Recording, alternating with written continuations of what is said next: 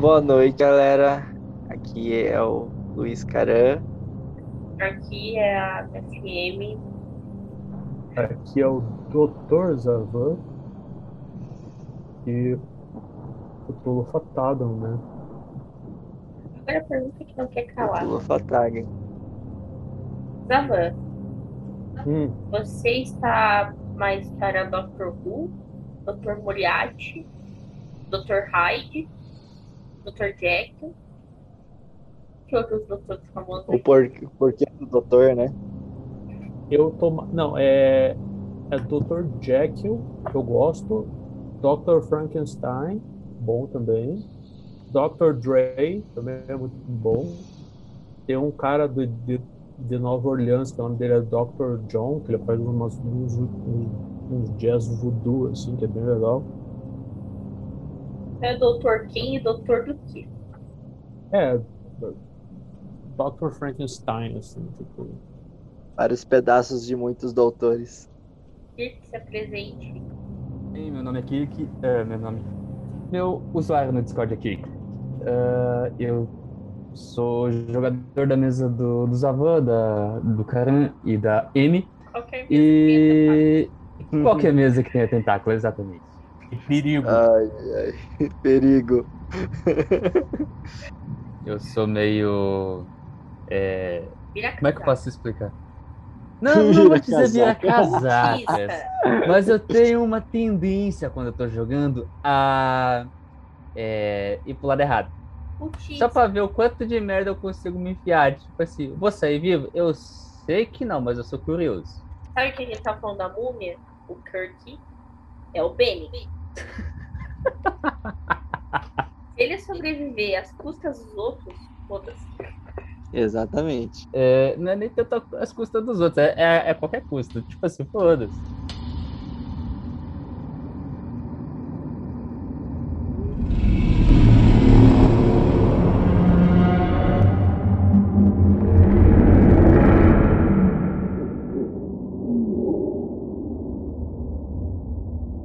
Essa semana transformaram jogadores em tubarões.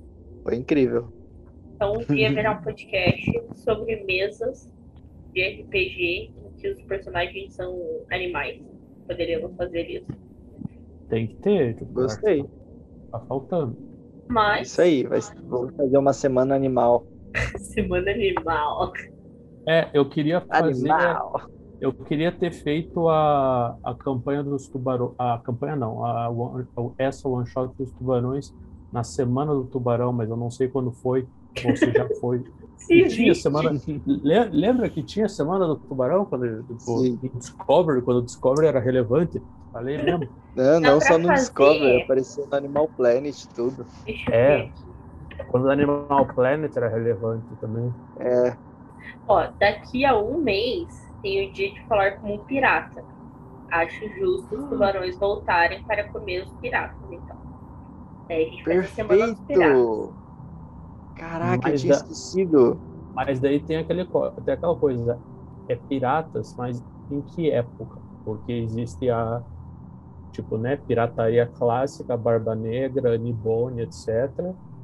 Mas, tipo, tem pirata até hoje, assim, tipo, os caras os cara na Somália com uns AK-47 no barco, assim. É o homem Pô, do medão. É, É, Eu te... é, Não, aquele. Aquele filme lá do, do Tom Hanks lá, que tipo, o cara, look at Nossa, me, I'm é Captain louco. now. Eu, pô, eu tenho medo daqueles piratas, cara. Pô, é. Aquele filme, na verdade, é aquilo que me dá medo. É, Não, eu, é. tipo, É, é o dia do pirata Bob Esponja, na verdade, porque dia 19 de setembro é o dia de falar como um pirata. Então, Arr. exatamente. yar, É, A- a- todos os clichês de piratas possíveis têm que estar presentes nas mesas, né? ou a seja, gente o faz cara, um vai, podcast o cara vai- sobre isso. o cara vai ter que ter dreads, tipo, Eu vou me fantasiar Mal é- é de cara de mal. Piratão. Vou, eu vou. Vou estar fantasiadão de pirata. E o que isso tem a ver com Lovecraft? Nada. Então, de novo, oceano, Oceano. Oceano, tem, tem. Oh, Falk mantendo a sua tradição. Aleatoriedade porque nós somos bons. Isso aí. exatamente. Por que estamos aqui hoje, cavalheiros? Porque hoje é aniversário do pai dos monstros, como diria a nossa divulgação do evento. Então, é, dia 20 de agosto, como Zavan estava comentando, Zavan, quantos anos o Lovecraft faria hoje mesmo? Hoje ele faria 131 anos de idade. Que é um tempo para o Cacilda, dos quais ele não viveu nada. Porque Ele não viu metade, ainda não viu um terço disso. Exatamente, porque escritores antigos, escritores de terror em específico, morrem cedo. Eu fico muito feliz que o Stephen King está aqui para mudar com isso, porque pelo jeito ele vai ficar bem velho. É, e não só ele, né? Tipo, Clive Barker também, tipo, uma galera tá conseguindo envelhecer. Que bom, porque antes era, chegou nos 40, tchau.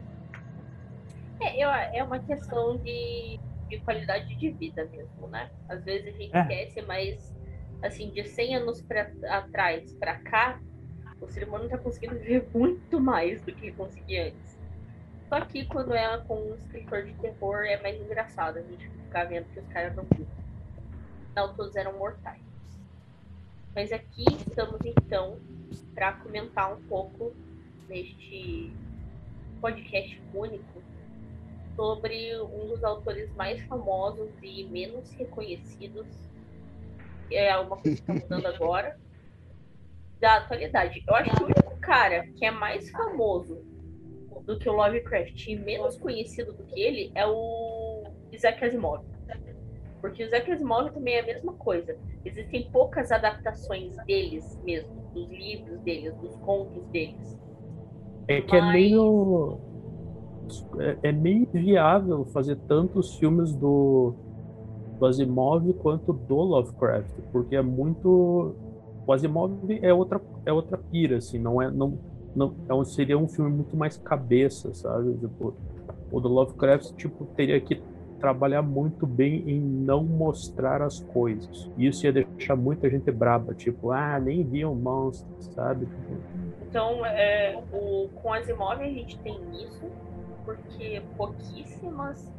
Na verdade, eu acho que é difícil a gente falar que realmente tem alguma adaptação cinematográfica ou série que seja realmente uma adaptação. Porque mesmo o Homem Bicentenário e o Robô são inspirações que fazem sim. uma mistureba. Então todo mundo conhece, na verdade, alguma coisa do Asimov, mas ninguém sabe que é dele. E com o Lovecraft também foi a mesma coisa, porque a gente tem filmes e séries para um Cacilda, que tem bastante inspiração em terror cósmico, mas a gente não tem adaptações do, dos contos dele em si.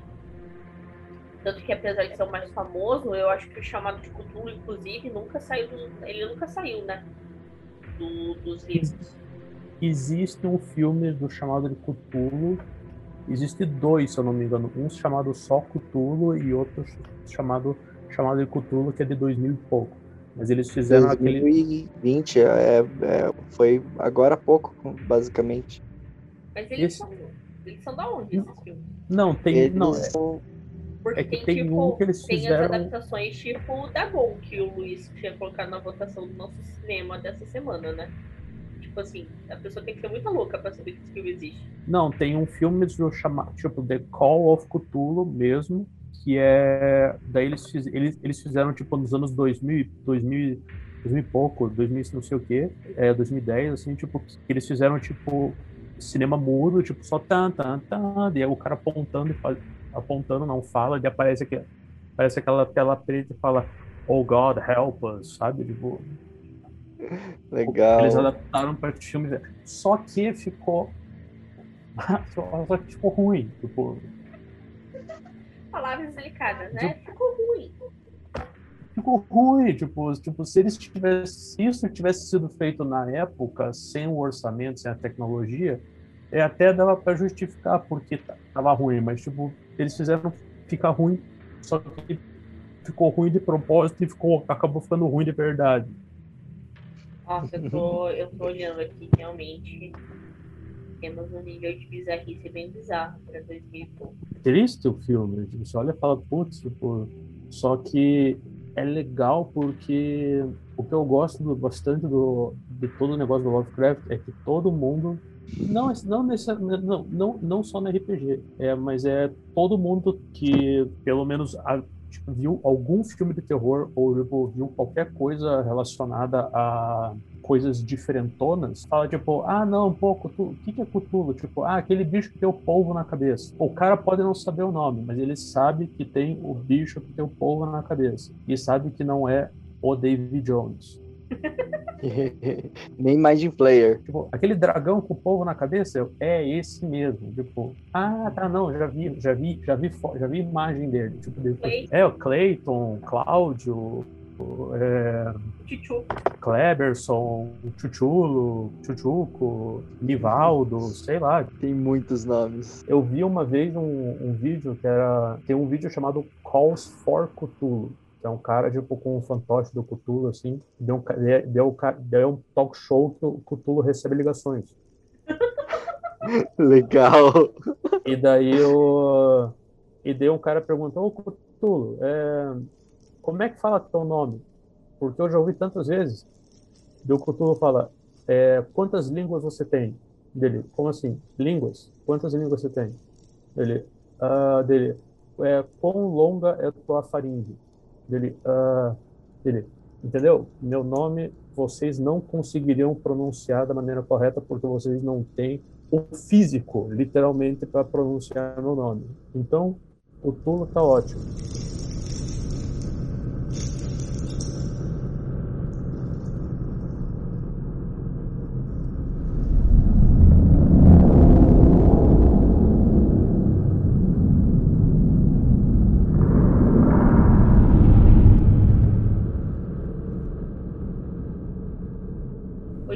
Aniversário do Lovecraft, como estávamos falando. O Lovecraft é esse cara que viveu. Ele nasceu no final do século XIX, mas a produção dele é tudo no começo do século XX. Ele é um escritor americano. E eu acho que não vale muito a pena que nesse podcast, pelo menos, a gente se ater muito a ficar retomando a história dele e nem o que, que ele fez em vida. Ele, o Lovecraft de pessoa, porque hoje, inclusive, isso é um assunto bem polêmico. É delicado que... falar, tipo, né, da, das, das, ideologias de Lovecraft, porque ele é um, infelizmente, ele é produto do seu tempo, né? Exatamente, ele é um homem do século é... dele, então... Ele é... Isso não justifica ele ser um babaca, mas para a época que ele viveu, ele tinha o pensamento babaca da época. Então, é, eu não acho que isso defina a obra dele. Eu, como formado em literatura, inclusive, eu sempre tento falar com muito cuidado, tá?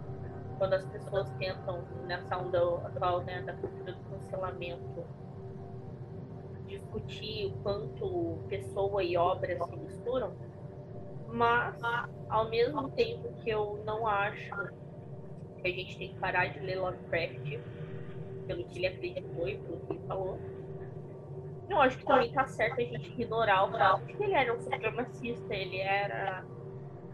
Porque se a gente fosse, tipo, começar a cancelar todo mundo de época, tipo, a, a gente, a gente teria a gente teria que cancelar todas as bibliotecas do mundo você pega qualquer livro tipo de de, mil, de 1940 para baixo, esquece. Nenhum livro tipo tem to, todos os livros tipo tem alguma coisa que você fala, putz, é, envelheceu mal. Frutos da, das guerras, né? E toda a ideologia que eles construíam naquela época. Acontece. Então não vale a pena a gente ficar discutindo isso, né? Porque inegavelmente ele tinha essas ideologias, não tem como a gente ignorar, mas é sempre questionável quanto isso deve apagar ou não o que ele fez. Porém, ao mesmo tempo, a gente deve agradecer a babaquice do Lovecraft para a existência desse universo que é o terror cósmico que ele acabou desenvolvendo. Porque, basicamente, se o Lovecraft não fosse um babaca, ele não teria escrito. Porque O Lovecraft é um belo exemplo do que a gente tem hoje, que é uma coisa muito complicada que se chama classe média brasileira. Não, ele, não, ele é, não, é pior, ele é chato. O cara era um pentelho, ele Um era. pentelho. Tipo, Pentelho. é, é aquele cara que você vai estar falando um negócio dele, mas na verdade as rochas não funcionam desse jeito. Tem a, depende da forma, dependendo do sedimento, esse sedimento não faz sentido no contexto da história que você está contando. Eu vi num documentário, sabe? É, é o cara que vai tipo ter, vai corrigir tipo por, o jeito que você pronunciou tipo o nome de algum dinossauro, sabe? Eu, vi no documentário da History que é isso, isso, isso.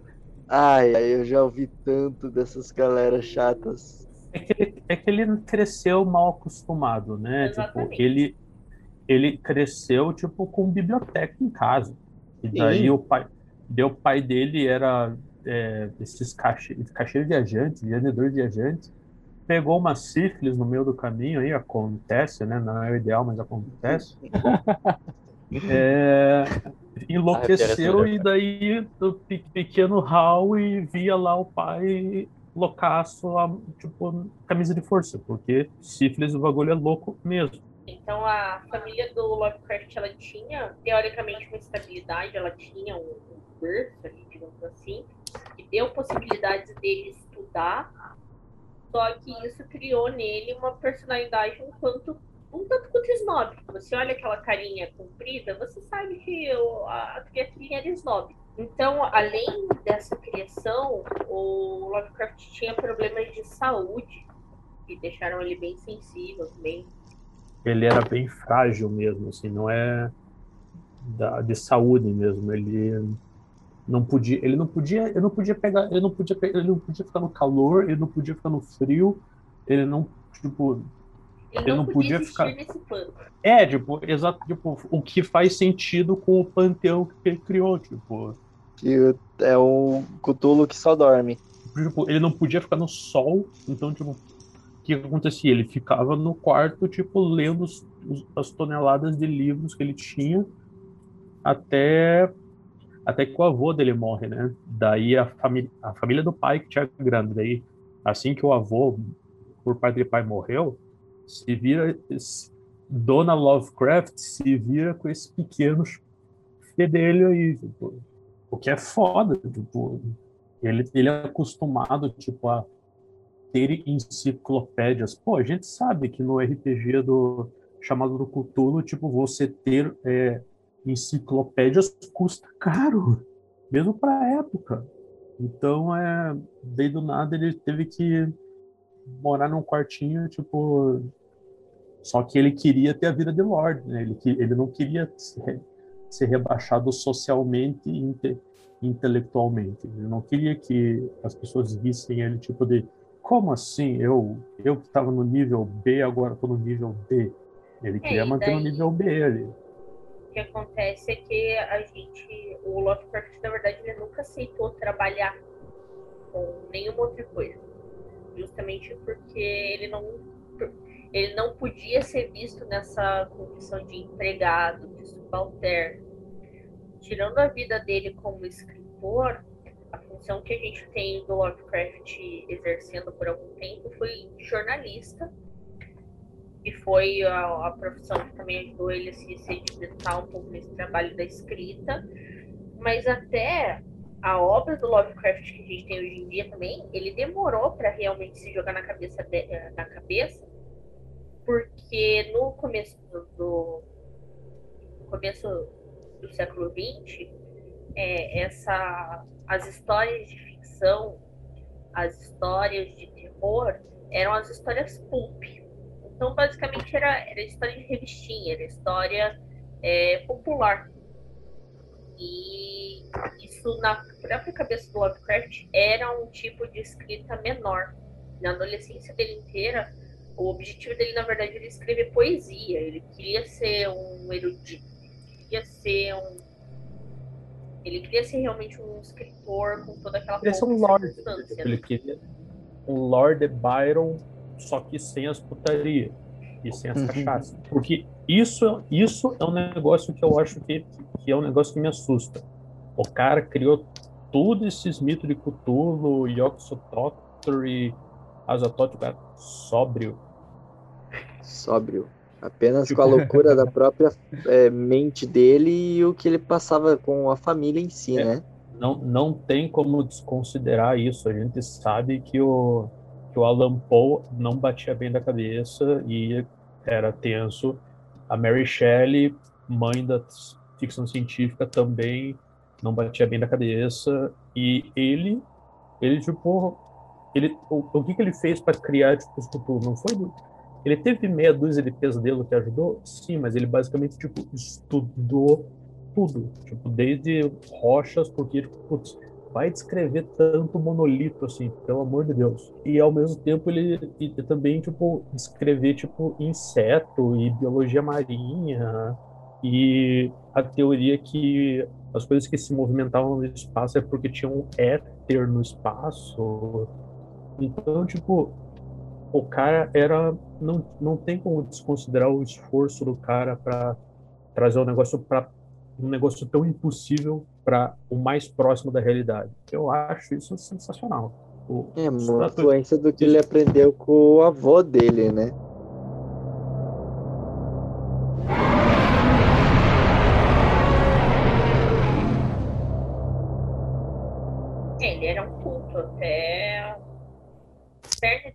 Isso, e tanto que isso acabou transparecendo para toda a obra que ele criou. O Sim, Lovecraft, é... ele escrevia principalmente contos.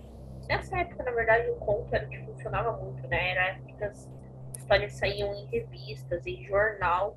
Então, esses compilados com vários contos que a gente tem hoje desses escritores, como Edgar Allan Poe, que a gente está falando aqui, e o próprio Lovecraft, não existiam na época. As pessoas liam as histórias solos e iam acompanhando elas no periódico que elas fossem publicadas, né? Era mais complicado terem romances mais longos. Uh, pessoalmente, inclusive, eu acho que para o terror naquela época a, a dose do conto funcionava muito bem. Era a medida do, do Edgar Allan Poe, né? Ele dizia que o conto ele não podia ser pequeno o suficiente para não te prender, mas não podia ser grande o suficiente para te cansar. E tanto isso é verdade que ele só escreveu um, um romance, e é a única história do Poe que eu não gosto, que é o romance que ele escreveu, porque realmente é muito extenso.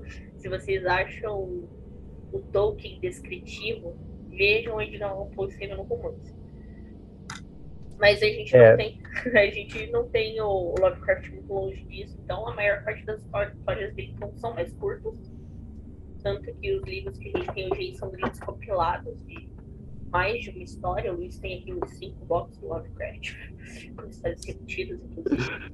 É, é engraçado você ver assim que, tipo, quando, quando tem um livro de. Quando é lançado um livro de terror, é, Agora, tipo, se tiver, se tiver 800 páginas, é tipo padrão. Tipo, Stephen King, tipo, zoou, zoou a parada. É, tipo... as definições de terror foram atualizadas com It. É, tipo, cara, It tem. It, eu acho que, se eu não me engano, It é mais longo que a, a trilogia do Senhor dos Anéis. Se eu não me engano. São mais de mil páginas. É mais, é mais de mil páginas. E. Mas, nesse mundo de contos, então, gigantescos, em que o nome mais famoso que a gente tem é a história do chamado de Cthulhu, mas engraçado que eu acho que o conto em si, a história do conto do chamado de Cthulhu, ela não é a história mais conhecida das pessoas. Cthulhu ficou conhecido, mas esse conto não é tão dos mais populares. Se você perguntar para alguém, as pessoas sabem de cabeça que, o conto contava. Mas as histórias do Lovecraft também, elas seguiam um certo modus operandi. Que eu acho, inclusive, foi uma das coisas que mais tornou propício para que esse universo literário dele fosse transpor, é, transportado para o RPG.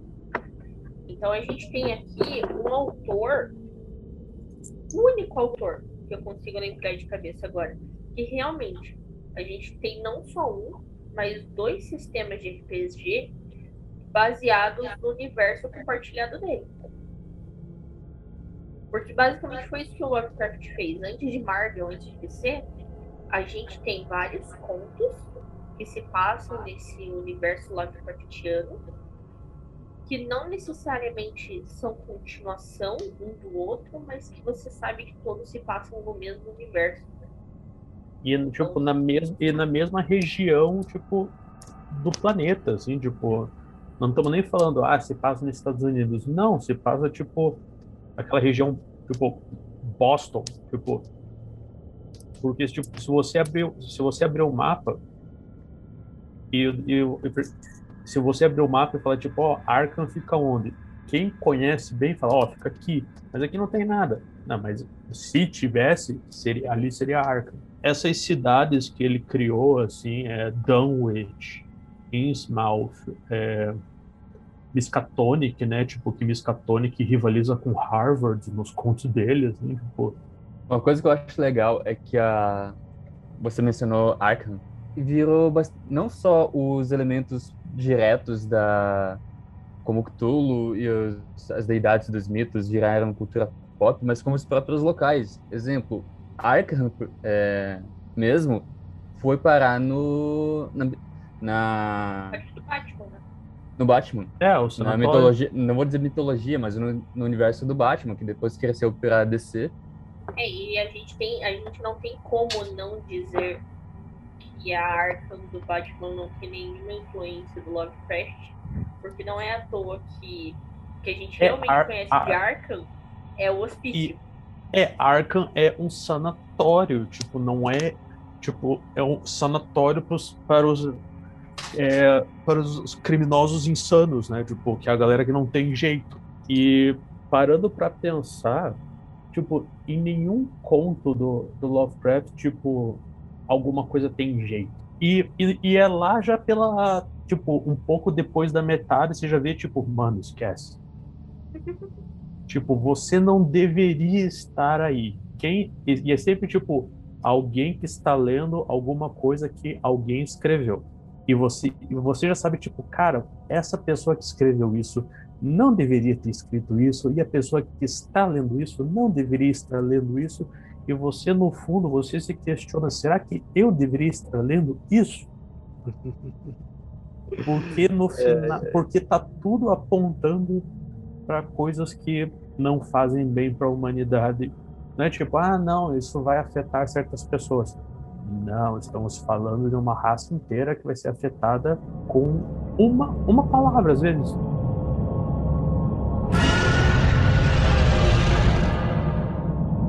Caso, o Lovecraft, a gente pode até aproximar ele de alguma forma do terror oriental, né? Porque a diferença entre o terror oriental, aqui para o pessoal, o mais comum que a galera lembra é o terror japonês. É, a diferença do terror japonês para o terror ocidental, terror americano, por exemplo, é que num filme de terror ocidental vai acontecer um monte de merda, mas vai ter algum herói que no final das contas vai resolver as coisas. Alguém salva um dia. Muita gente morre no final, muita gente se fode, mas tem solução. No terror oriental, não. Tanto que, inclusive, todos os filmes que a gente tem que são conhecidos como cinema ocidental, mas que seguem essa política, é porque são remake de algum filme oriental. Que também acontece alguma coisa. Então, no terror japonês, nada vai te salvar no final. A maior parte das histórias é assim: se tem uma história de terror, você já pode saber que no final das contas o protagonista ele não vai escapar. Isso é fato. Mesmo quando a gente tem aqueles protagonistas que não morrem no final da história, ou até que não enlouquecem completamente, como a gente tem alguns contos em que o protagonista ele observe, ele observa, né, uma coisa absurda, mas ele consegue escapar de certa forma.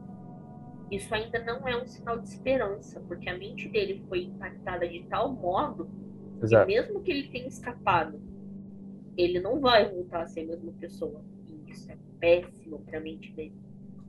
É, é aquela coisa tipo, ah, ah, não, no final ele está vivo, mas a que preço, né? Eu fiz um. É, agora, agora em julho eu fiz um curso no, do, do Cine Passeio, já vou fazer um jabazinho que vale a pena, sobre filme de terror japonês. Durante, durante cinco finais de semana, tipo, teve esse. E é exatamente isso, tipo, é aquele negócio, você consegue fugir? Consegue, mas não para sempre. Assim que o negócio percebeu você, o negócio vai ficar no teu pé. A não ser que você faça alguma coisa para o negócio não ficar no teu pé. E às vezes o negócio ficar no teu pé vale mais a pena do que você fazer o que o negócio pede, porque é muito extremo. Tipo, ah, não, pô, eu quero me lar eu quero eu quero largar essa maldição, o que que eu faço? Arranca seus dois olhos ou passa a maldição pro seu filho, tipo um negócio assim, sabe? Tipo, ou aguente a maldição, você fica tipo, ok, é, dependendo do grau de desespero, tipo, eu entendo arrancar os olhos, mas é, um, é sempre um negócio tipo não é passar para qualquer pessoa, é passar para alguém específico que vai impactar a sua vida. Uhum.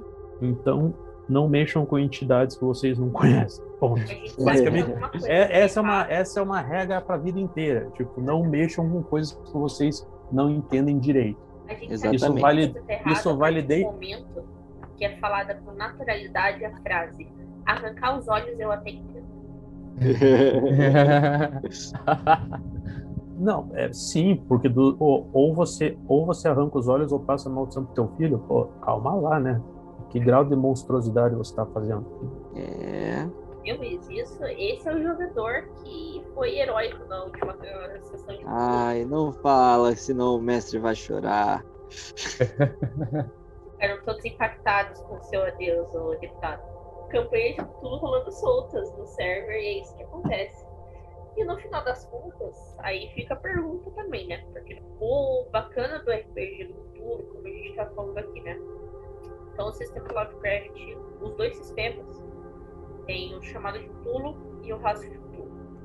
Eles têm pegadas diferentes, mas se passam no mesmo cenário mas de, em qualquer desses sistemas, a gente vai ter os personagens clássicos, que são é, basicamente as profissões dos protagonistas do Lovecraft. Então, como a gente falou aqui, ele era um pedante. Então, os protagonistas deles são igualmente pedantes. É sempre um acadêmico, um estudioso, um professor, jornalista. É, alguém, é, alguém com algum tipo de conhecimento erudito que vai ter acesso a esses conhecimentos do culto como o Zarlan falou, vai fazer a merda de não aguentar sua curiosidade e vai meter o bedelho, vai mexer na estátua, vai ler o livro. Ninguém aprendeu nada com a Eve na múmia.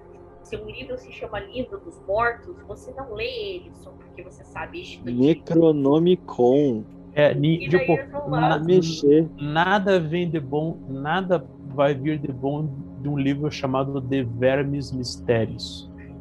Exatamente. Com certeza.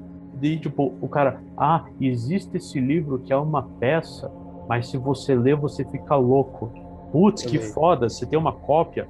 Toma. Com certeza. Vai, com certeza. Vai. Tipo, é sempre aquele negócio, mas comigo vai ser diferente.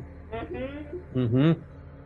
Eu tenho algumas regras no, na, no, nas minhas mesas. Mas uma que eu gosto é a regra do você tem certeza?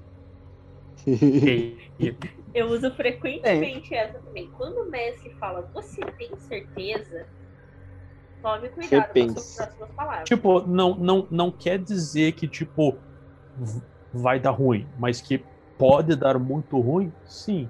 Mas pode acontecer uma coisa sensacional também. Depende do, depende da sua não, legal. Coragem, tipo, tipo, depende do seu desapego, talvez, tipo. Aí, aí nos Zavan pergunta: Você tem certeza? O que ele fala? Você tem certeza? O que eu entendo? Só vai! vai dar Só vai. vai, mas o importante é matar o Kirk no final. Não, isso daí pode deixar por minha parte mesmo. Isso daí não, não, não esquenta a cabeça. Não, a, última, a última vez que eu mestrei pro Kirk, o é, uma dos Cthulhu, ele quis rolar armas de fogo, ele não é, ele queria fazer um negócio, ele, ele, ele tinha que rolar poder, ele não passou, ele gastou o único ponto de sorte dele para passar em poder para ele poder cometer suicídio. Nossa. Eu, por isso que eu tô falando, de matar, deixa comigo. E sabe qual que é a melhor parte? Quando ele apertou o gatilho, ele só viu tech. Não tinha bala. Yeah. Adoro, adoro. O que, que eu fiz? Corri pra cima do fogo, foda-se.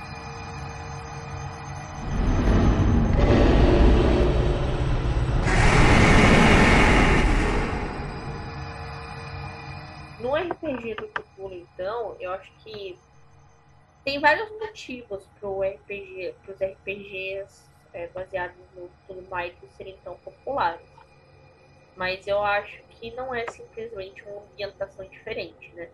E o sai desse, dessa base do RPG do medieval, dos poderes, apesar de existir o mistério, existir os cultistas, geralmente é muito isso que os personagens cheguem nesse nível de conseguir mexer com o sobrenatural, né? Então, a- além de ser um RPG de investigação, o que é bem interessante, acho que a grande questão que torna o Cthulhu tão chamativo para os jogadores é. Porque no final das contas, você não tem que estar preocupado com a tua vida. Viver, na verdade, às vezes até é muito fácil.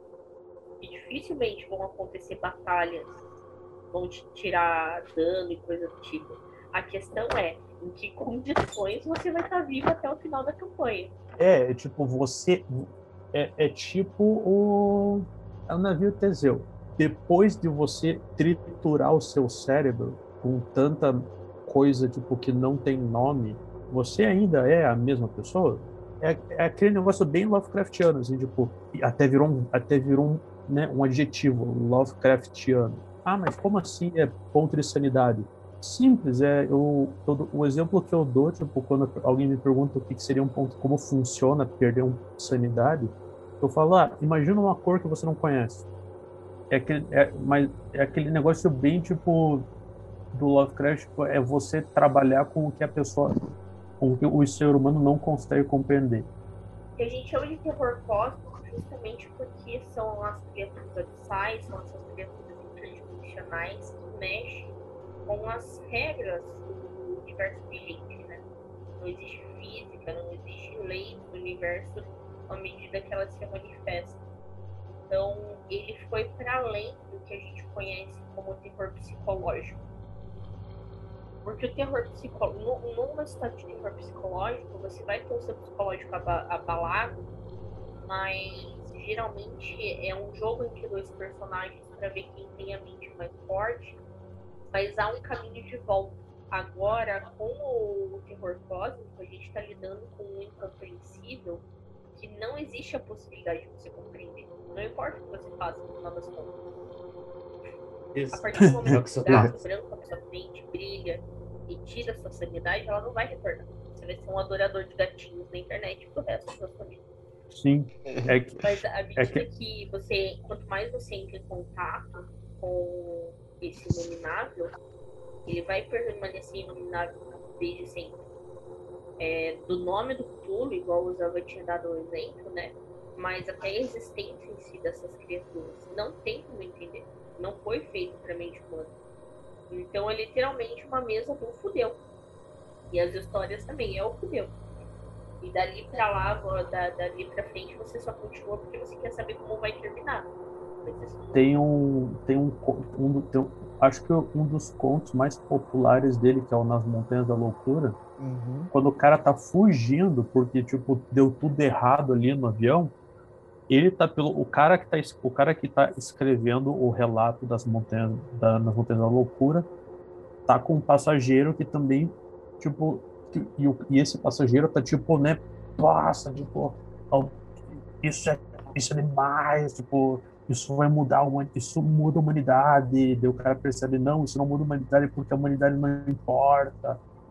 Tem um, um- bem no final o cara tá pilotando o avião aqueles monolitos gigantescos obeliscos bizarros em, em formas não euclidianas que ele gosta muito dessa referência é, o cara que tá o cara que tá já tava pirando ele olha para trás para ver o que tá acontecendo ele berra mas ele berra tipo com toda o terror dele e na hora, tipo, o cabelo dele fica branco, se eu não me engano, tipo, de estresse, assim, tipo. Só que, Lovecraft, seu animal, gente, ele não. Ele, o, o cara que tá pilotando não olha, então ele não sabe o que o cara viu. Aí seja lá o que o cara viu foi o suficiente para o cara arrebentar as cordas vocais e deixar o cabelo do cara branco na hora.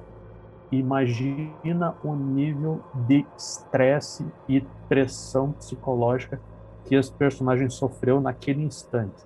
E ele não revela, né? Que é esse. É, então, eu acredito que são esses os mistérios que é, o Lovecraft gosta muito de colocar nessas minuciâncias de vários contos dele que é, foi o que mais abriu a oportunidade de ficar mais famoso, porque é o mistério que a gente, a gente fica curioso, a gente quer ler, a gente quer tentar imaginar como aquilo seria, o que, que poderia ter ali.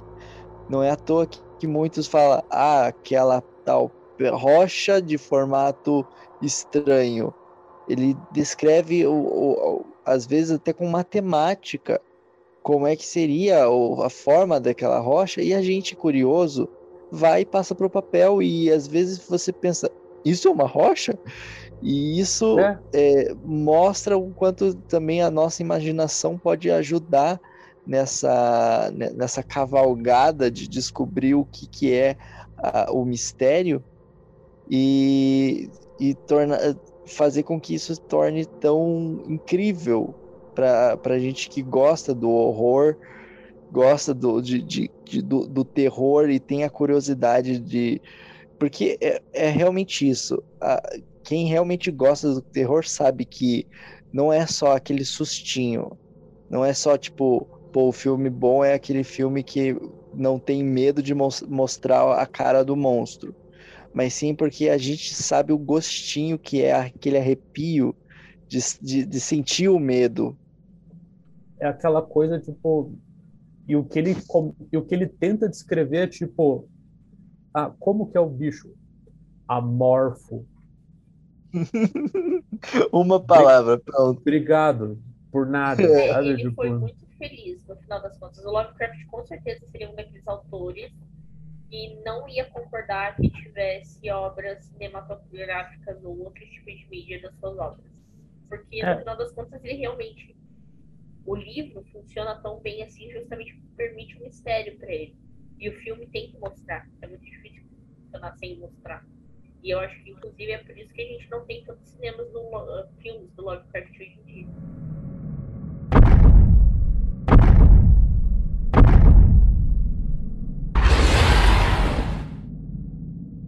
As descrições do Lovecraft, né? Tipo, como é que é o mundo é. amorfo amorfo, tipo, como é, como é que é o bicho? Indescritível. É. Colossal, é, é gigantesco. Terror ancestral, uns negócios assim, tipo. É. Porque na e... descrição do livro ele já se propõe ele a esconder mesmo. Tipo, ele consegue fazer o terror funcionar sem mostrar nada. É, isso é uma coisa que, a, que eu peguei a conversa antes, quando, é, que, na minha opinião, na minha humilde opinião, o... é aquele negócio que você, acho que você estava falando antes, M. A, a metodologia, o, o formato de escrita do Lovecraft, ele fun funciona muito bem em, em livros que ele vai trabalhar a tua imaginação, formando a criatura que está sendo narrada para você. A partir do momento que você coloca uma câmera, tal qual você estava falando antes, você perde essa magia de usar aquele desconhecido. Porque, recapitulando o que o, o Zavant tinha comentado mais cedo, de insanidade, pensa numa cor que é desconhecida. Tudo bem, tem aquele filme, fizeram a adaptação da, da Cor é do Espaço. Só que ali, para mim, já perde a essência. Tudo bem, é uma cor do espaço que tá ali naquela região.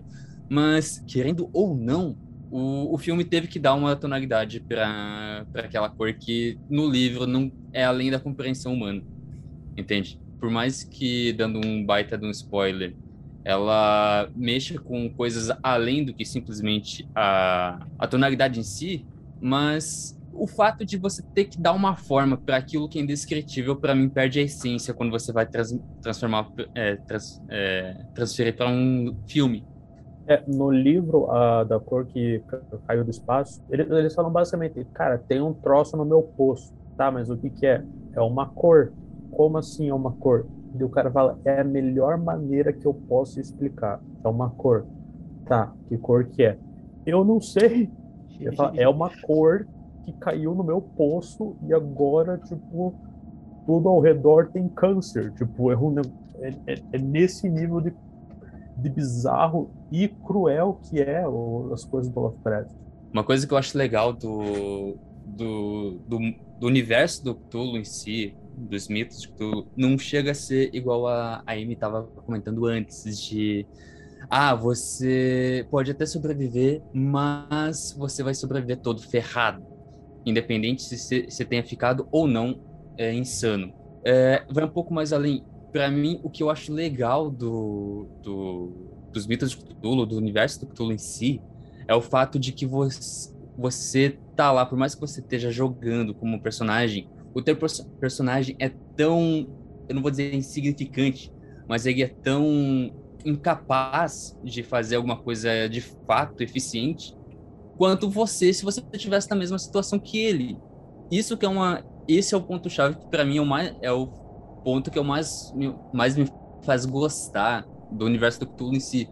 É o ponto de que ele trabalha muito a inutil uh, o, a falta de poder, a incapacidade, exato, do, do, do, humano contra aquilo com qual, com qual ele está se deparando se você entrar numa mesa de Cthulhu pensando que você tem que derrotar o Cthulhu, você não está entrando numa mesa de Cthulhu. Cthulhu não é um bicho. Cthulhu também não é um tipo uma entidade. Cthulhu é uma ideia. É aquela ideia que tipo tá ali, vai te incomodar o resto da sua vida, vai te incomodar, vai incomodar por gerações. Aí você não se livra dele. Ele tá ali. E, e algumas pessoas sabem que ele tá ali e essas pessoas que sabem que ele está ali, tipo, são pessoas que acabam é, perdendo toda a credibilidade social, porque começam a falar sobre Cthulhu, o que acontece? Ou elas são, o que para época, né, tipo, ou elas levam eletrochoque são lobotomizadas, ou para agora elas são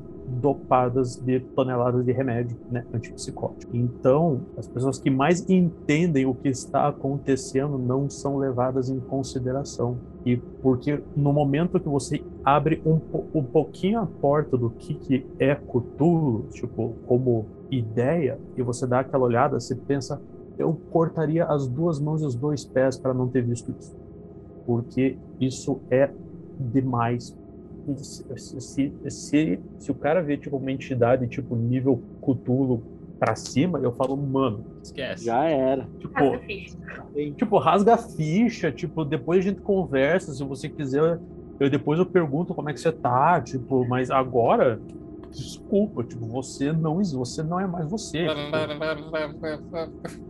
O RPG ele cria umas outras oportunidades, né? coisas que no, nos contos do Lovecraft nunca aconteceriam. Agora eles estão aí, por exemplo, a galera que tá louca pra jogar tudo pulp, porque quer dar porrada em entidade. E ainda mesmo assim, mesmo nessas novas regras do título pulp, né? Você vai. Até no, no Rasp também tem um pouco dessa possibilidade. Você pode bater de frente com criaturas menores, com os abissais, são. Bem algumas... menores. É bem menores, não só de tamanho. Bem mas... menores. Tipo, tão, e estamos falando, tipo, de uma criatura que, tipo, se acertar um dano em você, você morre. E sem Na contar verdade, os híbridos. É, esse universo uhum. é tão coeso que hoje em dia entra no saco do Lovecraft, coisa que nem foi ele que criou, né? Mas tudo vai, todo esse universo Lovecraftiano vai se juntando, é, vai é, crescendo é e entra tudo na conta dele. É aquele negócio, tem tentáculo, ah, é Lovecraftiano. é porque a própria, os Abissais, por exemplo, não, não são realmente uma, cria, uma criação do Lovecraft.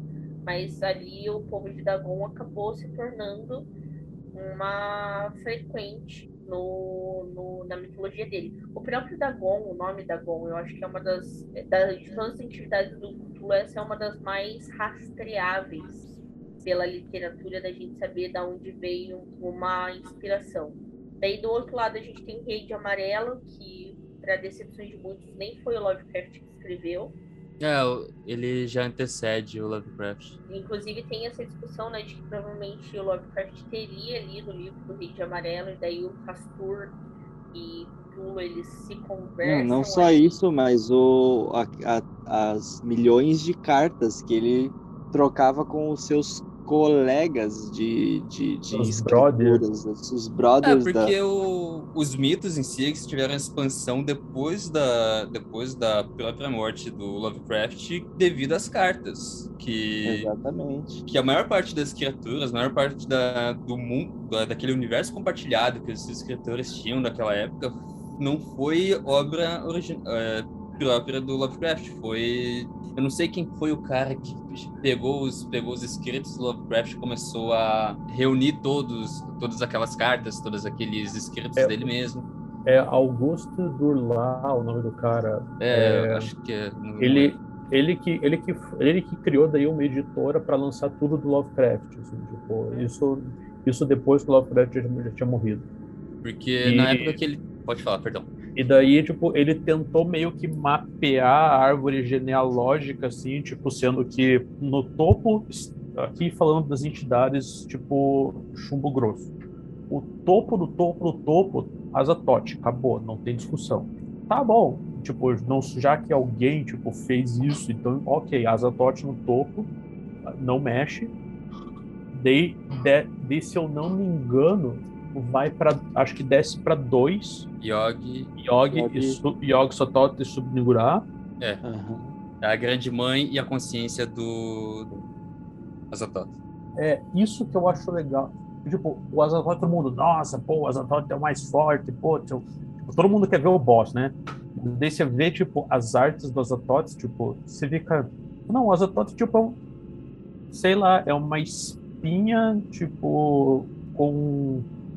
Tipo, que explode, e daí ela implode, e daí ela reforma, e daí ela vira uma de gude, e daí estica um negócio, tipo, é bem, tipo, anticlimático você ver uma arte do Azatoth, porque você tá esperando, tipo, pô, garras e língua, você tá esperando, tipo, o Venom fumando crack, assim, tipo, mas não, tipo, você, você vê, tipo, é um, tipo, é um, um compilado de bolhas, e a mesma coisa acontece com o Yog Sothoth, só que, tipo, é um compilado de bolhas diferentes.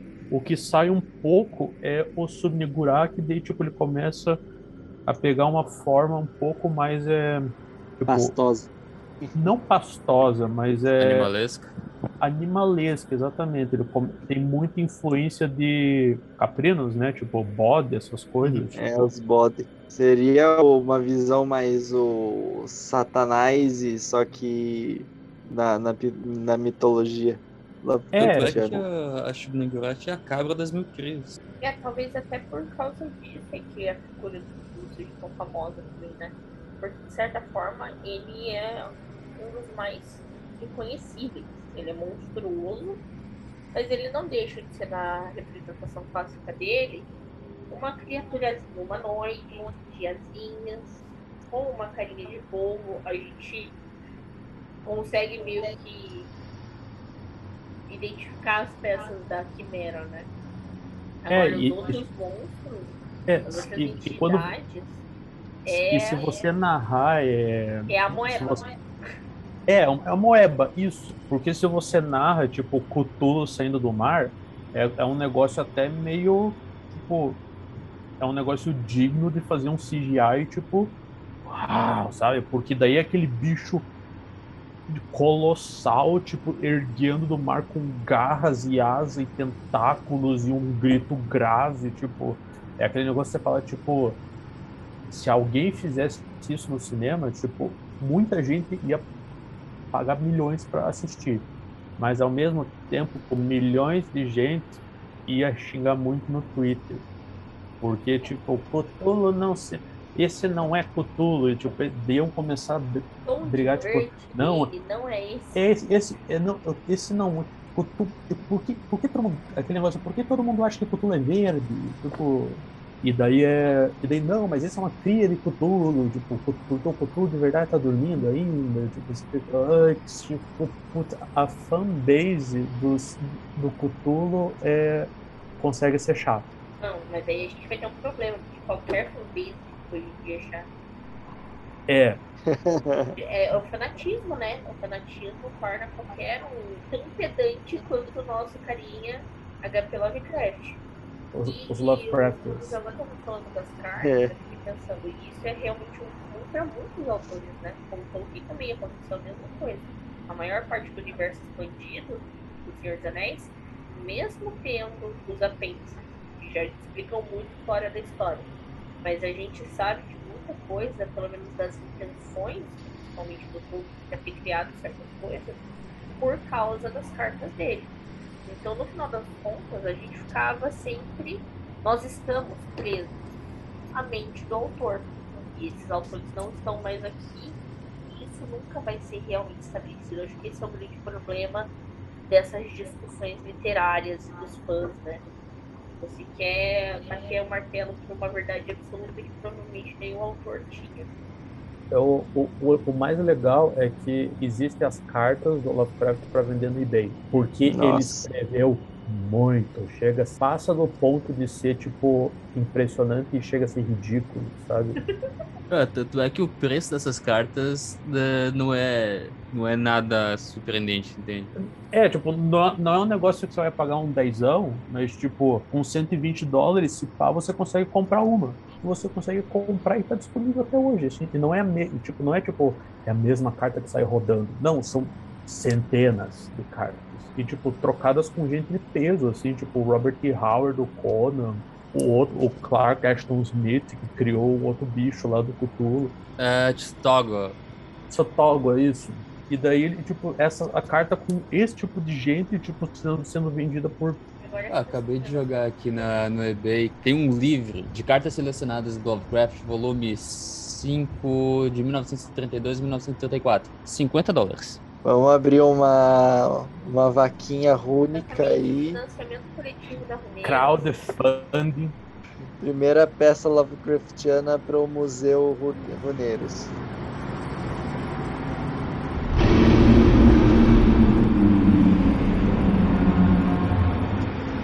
Isso, na verdade, é produto de uma, vamos ser sinceros, de uma escassez de originalidade da produção de entretenimento atual que conseguiu resgatar autores, porque no final das contas é por isso que o livro não morreu.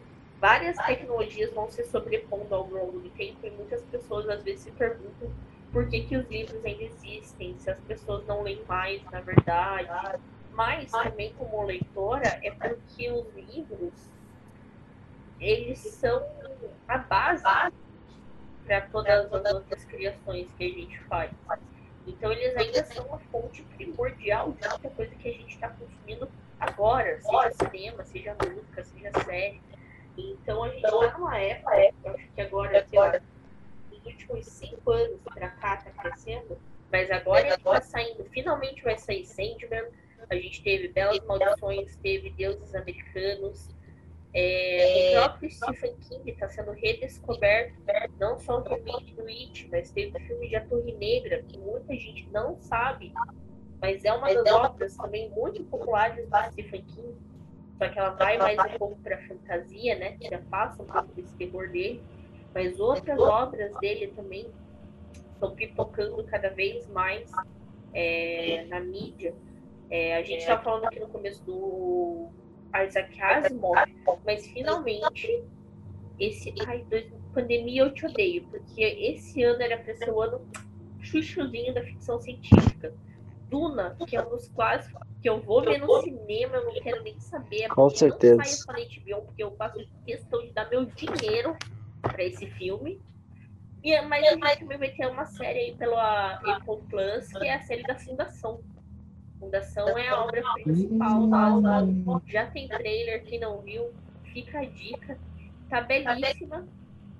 Essa série, é, a HBO também já tinha planejado adaptar a Fundação, que é uma, também é um universo compartilhado do Asimov. É, extremamente complexa, bastante política, mas uma obra de ficção científica assim, maravilhosa.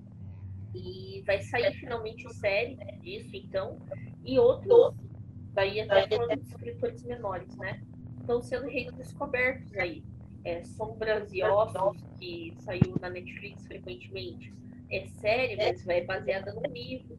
Então a mídia tá caçando. Residência da, residência né? da mansão, mansão Rio. Eu, eu, é livro e é uma, é uma mina que escreveu. Tipo... Sim, sim, o Sombras e Ossos saiu também, é uma escritora. É, eu costumo falar muito isso quando eu faço mediação de leitura e trabalho nas bibliotecas. É, porque a adolescente sempre diz que não gosta de ler, mas no final das contas não existe ninguém que não goste de ler. Você só não sabe o como leitor você é. E isso desde o de início. Nós somos leitores de mundo e daí a gente descobre que tipo de leitura a gente gosta. Então os livros eles é. são essa base, essa fonte do Lovecraft veio, né? Os RPGs e... de são mais antigos. Um pouco a gente chamava de Cthulhu tá na sétima edição já. O primeiro Cthulhu, o primeiro chamado de Cthulhu é de 81, gente. E daí, então o RPG, ele saiu um pouco nessa dianteira de popularizar o Lovecraft. Mas tem um RP, o videogame, daí saiu, né? Um chamado de Cthulhu. Não joguei, se alguém jogou me diga. Infelizmente eu, vi alguns reviews não tão positivos. Mas... Não é sensacional. Mas... É, não é sensacional. O de não 2018 é... ele só é bonito, mas tem uma é. pegada de investigação, mas realmente não é tão é, sensacional. Mas ele o, o... entrega o que você precisa, digamos assim. Por exemplo, existem outros jogos. É, tem um que saiu que é, é um pouco mais recente, chamado The Shore. Esse, tipo, você entrega até demais. Por exemplo, você, você é um cara, você acorda na ilha e a única coisa que você sabe é que você quer encontrar tua filha. Aí chega um, um, uma parada ali que tipo não devia existir e tipo, pô, pô olha tipo um, um puto obelisco gigante assim, não sei o que, você tem que ajeitar as pedras. Daí quando você vê esse obelisco levanta, você fala, ah, tá se mexendo, tá se mexendo até demais. Daí quando você vê o troço empata.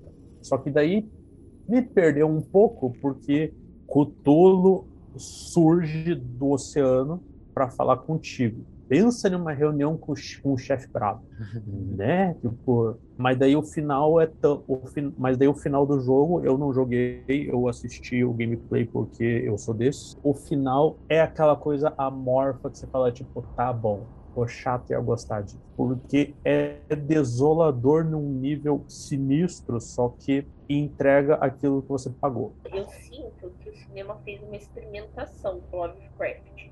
Porque saíram vários é, filmes.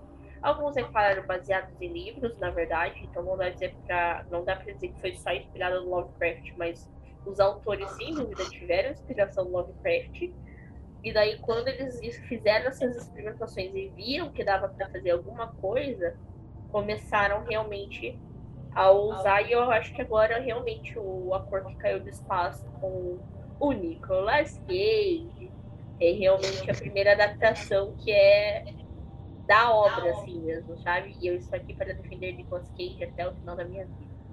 Então, e, e, e, e esse filme é bom. A própria existência do Nicolas Cage é um teste sanidade. Então, a cor que caiu do espaço é bom, sim. Mandy é Lovecraftiano pra cacete. e é com Nicolas Cage. já tinha lançado, foi um prelúdio da cor que caiu do espaço, né? É. Ah, o Bird Box Tem... também, ele é muito Lovecraftiano. Esse eu não, o Bird Box eu não vi. Eu vi um chamado. Ah, concordo. Eu vi um chamado O Ritual, que é os caras que vão no meio do Sim, mato. O Ritual é bastante. O... É... ouvindo o filmão aqui. Bird Box, no, no primeiro momento, eu não tinha achado tão legal. Quando eu parei pra analisar assim, hum, quer dizer então que você vê o bagulho você fica doidão. Interessante, que, tipo, isso, isso reflete praticamente total do que é você ver uma coisa do, dos mitos. Você fica louco. O que eu gostei mais foi aquele, aquela questão deles preservar o que é a criatura. Tipo assim, em nenhum momento ela é revelada, é, simplesmente ela é vista e a, humanidade, a sanidade vai para vai pro ralo e não tem como escapar, né? Eles fazem testes, eles tentam, ele realmente mexe com a mente. Então o Bird Box funciona muito bem nesse sentido, funciona muito bem mesmo. E é esse tipo de filme que fez experimentação. O Aniquilação também, com a Annette Portman. Foi, o te- foi a Ah, tentativa de fazer. né? É, é o filme que você assiste o final, você pode até tentar entender o final, mas ele não te dá resposta nenhuma. E é livro. Exatamente. E é livro. E o filmão bom, eu assisti acho que umas cinco vezes. Então eu acho que eles experimentaram, sabe? Eles flertaram com as histórias Lovecraftianas antes, pra Tem agora começar tem aquele lá vez com- a se aproximar mais da obra do Lovecraft. Eu não assisti, eu não lembro nem o nome do, do Tem o do. Farol. O farol, isso, o cara do Farol. crepúsculo. Farol. O farol. O cara do farol é Crepúsculo. É, Robert Pattinson, desculpa, você vai ser sempre o cara do cara do crepúsculo. Crepúsculo. É, sempre Não, vai ser. é Não adianta agora ser o Batman. É, o, Não o Batman do o Crepúsculo, Batman pô. É o É. Batman do Crepúsculo. É, cara, ele vai estar sempre relacionado com morcegos, esquece. Mas o farol é foda. É, O farol é foda. Eu vi no cinema, eu tava, eu fiquei grudado na cadeira porque o filme é bom, mas ao mesmo tempo eu tava muito tenso. Porque a última coisa que eu quero que aconteça comigo é ficar preso num farol nos anos 20 com o William Defoe. O Tipo, William Defoe também é um teste de sanidade, né? Eu, eu juro pra você que eu, eu pensei que os avós iam falar assim. A última coisa que eu queria era perder sanidade com algum filme ruim envolvendo o Robert Pattinson e Cthulhu. Não, mas o Não, farol eu- é até te- estranho as pessoas, a gente considerar que não é que é um roteiro, claro, com inspirações fortíssimas, mas é um roteiro original, né? Então é até estranho a gente não é- acreditar que não é algo que o Lovecraft escreveu. Mas eu ia falar, de novo, eu não lembro qual é o nome do filme, não assisti, mas tem Acho- esse, é um dos últimos filmes que a namorada, a ex-namorada do Batman no Crepúsculo, né?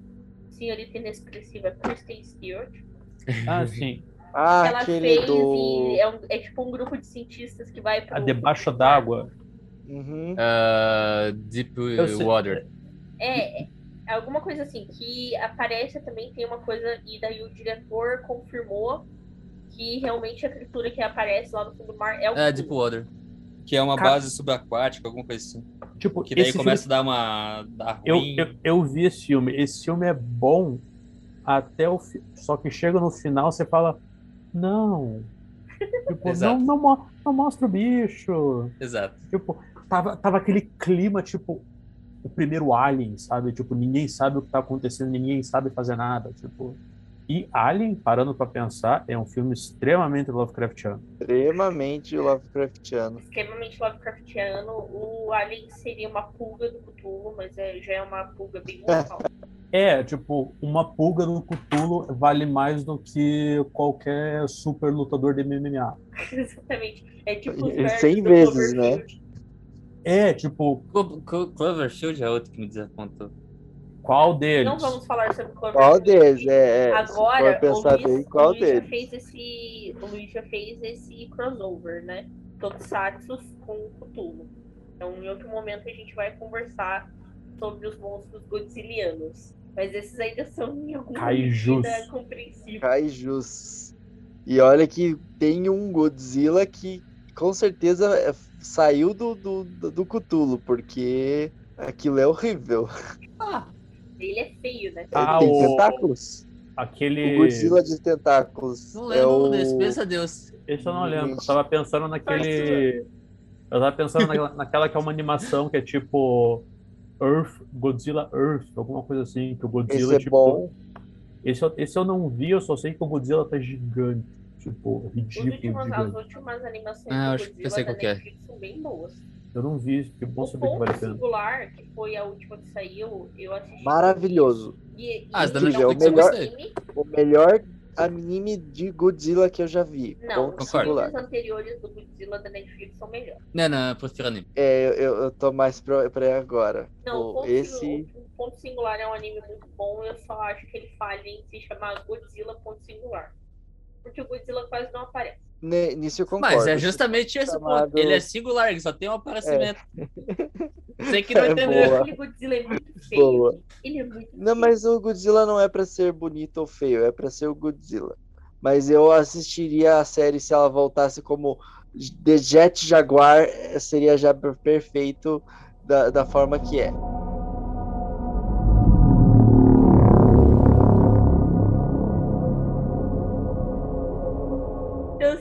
RPG, então, como eu disse, a gente tem dois sistemas baseados no universo Lovecraftiano, né? O chamado de Cthulhu e o Rasco. E queremos saber, então, dos nossos participantes, é, o que os trouxe até esse mundo Lovecraftiano, seja RPG, sejam livros ou qualquer mídia que vocês começaram a consumir primeiro, e por que vocês gostam de jogar barra narrar no universo do Lovecraft. Só por ter a característica de você vai perdendo sanidade e não é uma coisa que você recupera do dia para noite e de ser tipo muito mais um RPG é um RPG tipo de Lovecraftiano, horror cósmico, mas é um RPG também de survival horror. Não é só tipo a temática Lovecraftiana, é a época que se passa todas as coisas Lovecraftianas clássicas. Que aquele, aquele, aquele período, tipo, depois da Primeira Guerra, tipo, lei seca, sabe? Tipo, é, Grande Depressão, todo mundo que tinha dinheiro não tem mais dinheiro. Aquele negócio bem, tipo, todo o universo tá conspirando para você se fuder. Não para você morrer, para você se fuder. E para piorar, agora tem um livro que tá andando por aí que se você ler, tipo, você acorda sem pele. Então é aquela coisa bem tipo, você está num dos ambientes mais desgraçados, historicamente falando, você está numa das épocas mais desgraçadas da humanidade e você ainda tem que lutar contra o abismo existencial que existe no universo e que se ele piscar tudo some. É muita coisa para você que, tipo, era motorista, sabe? Essa que é a coisa que eu gosto do, do Lovecraft. É que você não é um personagem comum, porque é aquele negócio você não é perfeito como personagem, porque, tipo, se você pegar uns personagens de D&D... Tudo herói. É, é, é, aquele personagem que, tipo, ah, um deus, ah, tch, ok, o deus foi embora. Então, tipo, você é um cara no, no ou uma mina no Lovecraft. Então é todo esse ambiente tipo de desamparo que tipo me atrai. Isso é terror. É por isso que eu gosto do Cthulhu, porque você dá muita liberdade para o player criar, mas ao mesmo tempo você segura muita liberdade dele. Eu acho que para mim o Zavan resumiu bem tanto o que eu acho e também somado com o que eu já falei antes, de que o que me atrai no RPG do Cthulhu em si desamparo, a incapacidade do ser humano de ele conseguir de fato derrotar alguma coisa, porque exemplo, você você tá lá jogando, você até vamos dizer assim numa situação muito hipotética e muito positiva, você até consiga derrotar, vencer um evento específico, é, que vamos dizer assim, ah, o summon de alguma coisa, a gente é, tem um bando de cultistas tentando trazer Nyarlathotep para a realidade. Beleza, você consegue derrotar aquele evento específico, mas não quer dizer que você ganhou a guerra. Você só impediu uma, você só conseguiu uma batalha. É, esse summon pode acontecer em outra em outro momento futuro, em outro lugar que você não vai estar perto e talvez nesse momento não ninguém vai estar lá para impedir é, o fato, isso traz uma sensação nítida para o teu personagem de que ele, beleza, ele ganhou ali, mas pro resto da vida dele, mesmo que ele não enlouqueça, ele vai saber que tem alguma coisa maior que ele vindo e talvez né, em, quando ela chegar, ela não vai ser impedida ou não vai ser, adi, não digo nem adi, é, impedida, mas em si adiada, porque tudo no Cthulhu ele é inevitável ele tá vindo. O que você pode fazer é atrasar ele, porque quando ele chegar, esquece. Quando o, o próprio Tulo ele despertar, esquece. Não tem mais o que você fazer. Você, tipo assim, é só você. É, o que você pode tentar for, tor, é, fazer é cavar um buraco no chão e torcer para que ele não encontre a tua, é, o teu corpo lá e te reviva. Pra te pra te zoar de novo, tipo assim. E não digo nem o Cthulhu em si. Uma, é, o, uma coisa que eu entro bastante em debate não é sobre as, uh, o espectro de bondade ou maldade das coisas do Cthulhu. Não é nem tanto que o Cthulhu em si é mal, o tanto as coisas em si elas são maus. É exatamente aquilo que, mas exatamente aquilo que a gente falou mais cedo, de que elas são literalmente indiferentes. A questão de ser bom ou mal foi uma coisa que foi posta pelos próprios humanos eh, em relação a ter alguma coisa que pode, possa vir a prejudicar eh, a gente como ser vivo. Mas, enfim, eles são indiferentes. É isso que eu gosto tanto da, da dos mitos e tanto de jogar o RPG do, dos mitos Cthulhu. O porquê que eu gosto do sistema de RPG, não só do cenário, mas do sistema em si, é porque eu amo ver os jogadores sofrendo. eu amo ver os jogadores sofrendo e isso parece que da mesma forma que alimenta a entidade cósmica que existe dentro de mim, uh, eu, eu, sei lá. Mas. Só aumenta o meme, na começo. Mestres legais. Mickey, Caran, mestres malvados, Zavan, ele, realidade. Mestres que vão te proteger e te amar, Zavan e ele. Mestres que vão fazer você acordar estribuchado na banheira, Mickey e caramba. Ah, capaz. Nunca Capaz, uma coisa parece dessas. que eu já não matei o William mil vezes dessa mesma forma e ele continua indo pra banheira. não, mas fora isso, é realmente o, o ar de mistério e eu acho que é algo, é uma coisa um tanto quanto o, o, o chamado em si das entidades, das entidades cósmicas co- como a vivência que eu sempre tive desde pequeno, a vontade de criar monstros, a vontade de tentar entender essas coisas como formas é, existentes no mesmo plano em que você, na verdade, é só você.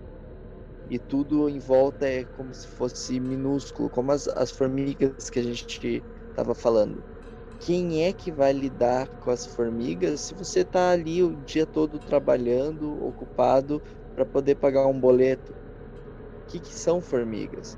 É, São é formigas menos perto de boleto. É, então. E essa tá mais boa. E é, é tipo isso, nós seríamos os grandes, nós seríamos as pessoas que estariam ocupadas com uma coisa maior. Imagine, existe algo muito maior, como vocês dois mesmos disseram, e, e nós, na verdade, não estamos envolvidos, nós somos a poeira de- disso tudo.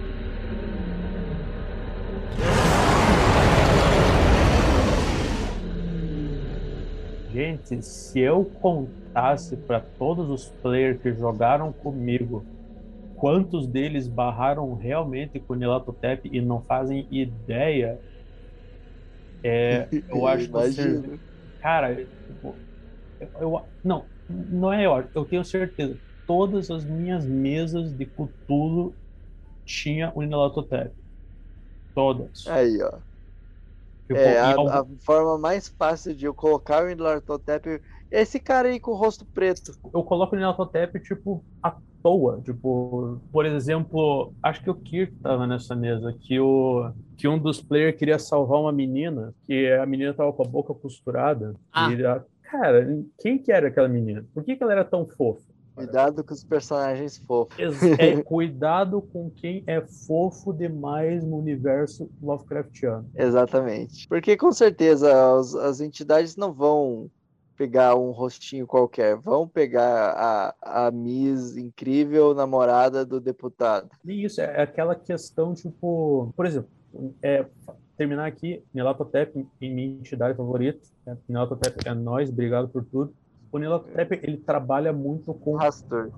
empatia, sabe? Tipo, eu faço os eu eu crio um personagem que tipo é adorável e os caras ficam, não, ela vem junto. E a mina só dá aquela faz aquele Frank Un- Underwood pra câmera, a dar aquela piscadinha invertida, sabe? E bola pra frente, tipo, Consegui mais um. conseguir Ah. mais um, tipo, A minha, minha entidade favorita é o Yogi mesmo. Porque ele mexe com a questão do espaço-tempo.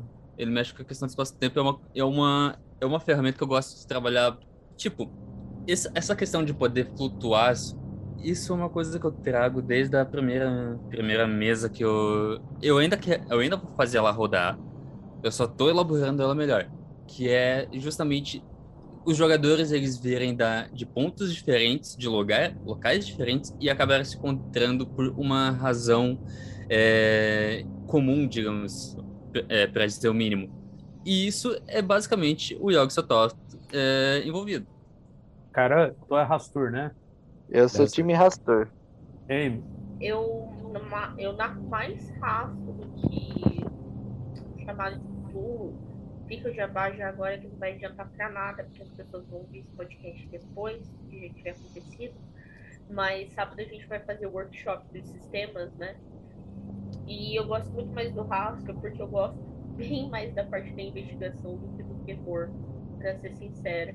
Então por isso que eu sou a mestre do soft Cthulhu. Quem quer jogar e sobreviver pode jogar comigo. Porque eu gosto bem mais parte do- eu gosto bem mais da parte do mistério, da investigação, dos jogadores tentando entender o que está acontecendo, do que com a parte da perda de sanidade, da loucura e tudo mais. Então, geralmente as minhas mesas, inclusive, envolvem entidades menores. Então, por exemplo, a mesa do farol, que o Kirk comentou, basicamente só apareciam os abissais ali numa investigação, são sempre casos menores acontecendo. Eu gosto mais dessa parte palpável assim do universo e gosto bastante do universo dos sonhos do Lovecraft, né, que fica um pouco também de segundo plano, mas é, é, também são entidades mais alcançáveis. Então eu gosto mais dessas entidades menores. Inclusive eu estava lembrando aqui, hoje o Facebook me trouxe uma lembrança que uma das sessões que eu mais gostei foi uma é, que se passava ao redor do gigante de Cerne Abbas, que é uma uma um sítio arqueológico da Inglaterra. E, a, e daí a divindade que eu usei é Mormon, que é tipo uma divindade menor da lua, assim, que é ligada daí A história Senhora de- da Lua. é, com histórias de divindade, de vampiros e tudo mais, mas ela apareceu na mesa justamente porque ela era uma entidade derrotável, digamos assim. Então eu gosto mais de trabalhar com as criaturas menores do, do universo Lovecraftiano do que com os grandes antigos mesmo. Porque eu gosto dessa sensação de, de investigação, de você encontrar os traços dessas interferências das criaturas. Por exemplo, o Cthulhu, ele tá dormindo, sabe-se lá desde quando, e o grande medo é de quando ele acorde, né? já Então, tem apesar de- ele está dormindo. É, dizem as lendas.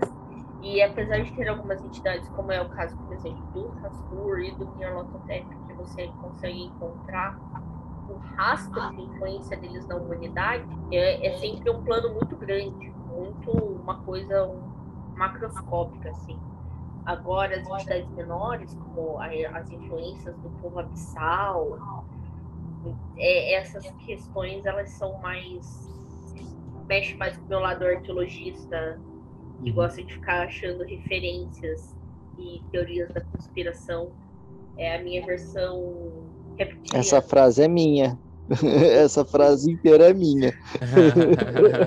Exatamente. Então eu gosto, eu gosto de trabalhar mais com as divindades menores.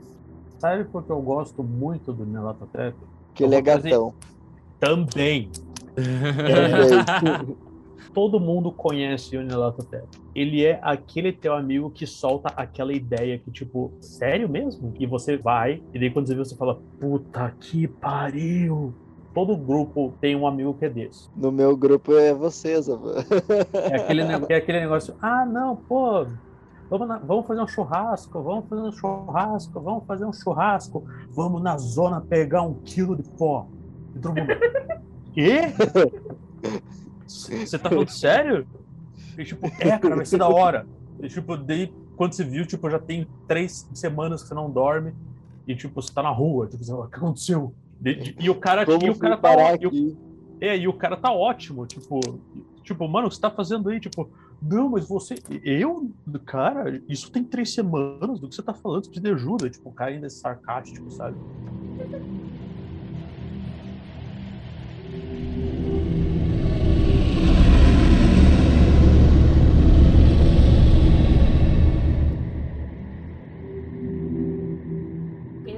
Aí, de caos, de tristeza, de falta de esperança para os jogadores, Desamparo.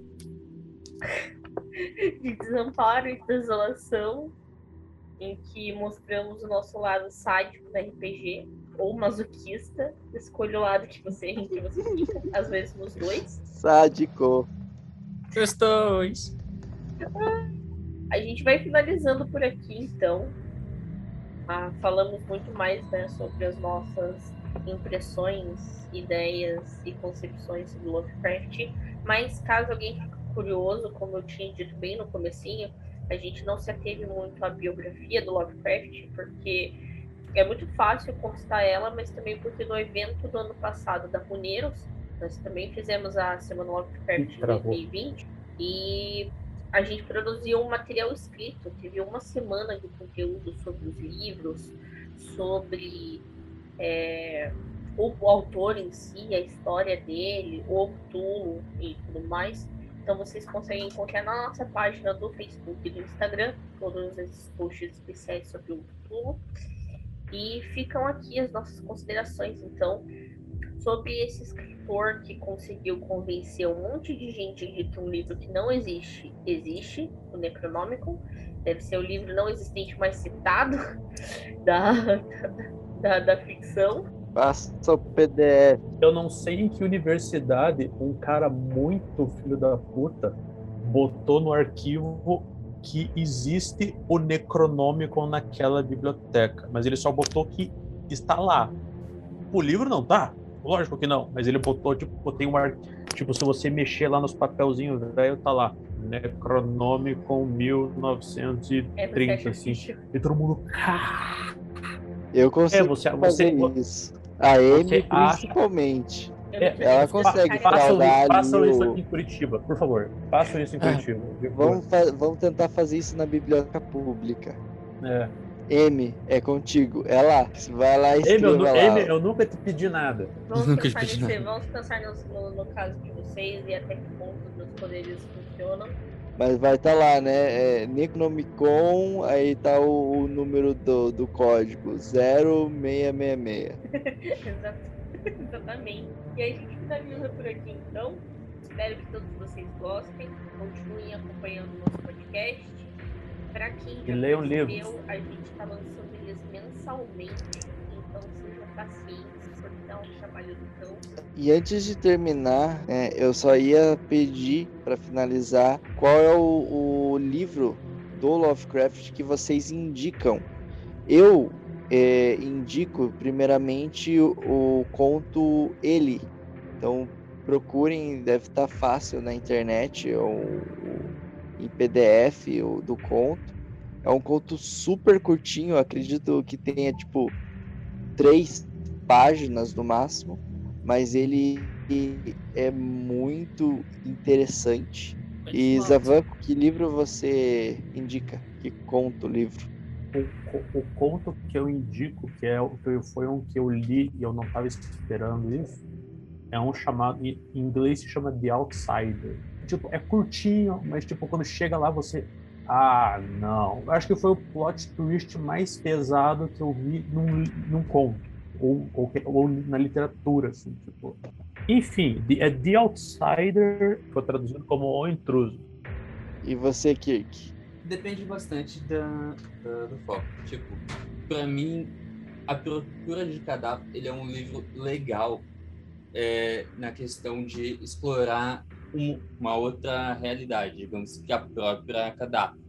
Ele não trabalha tanto a questão de horror, ele trabalha mais a, a questão das realidades que que oscilam, tipo assim, você pode estar na, o teu corpo pode estar ser na Terra e ele ir para para Terra dos Sonhos, o mundo onírico.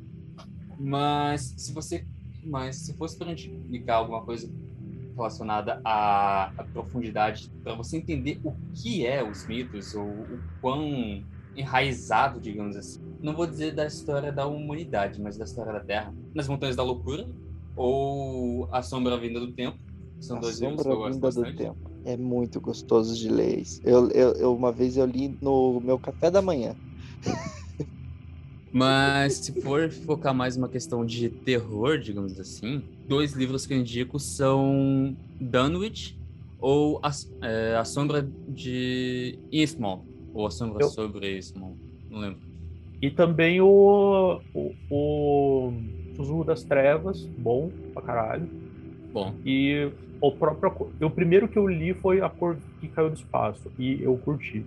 é bom também. O A Procura de Kadar é um dos que eu mais gosto, justamente porque entra nessa parte que eu falei, né?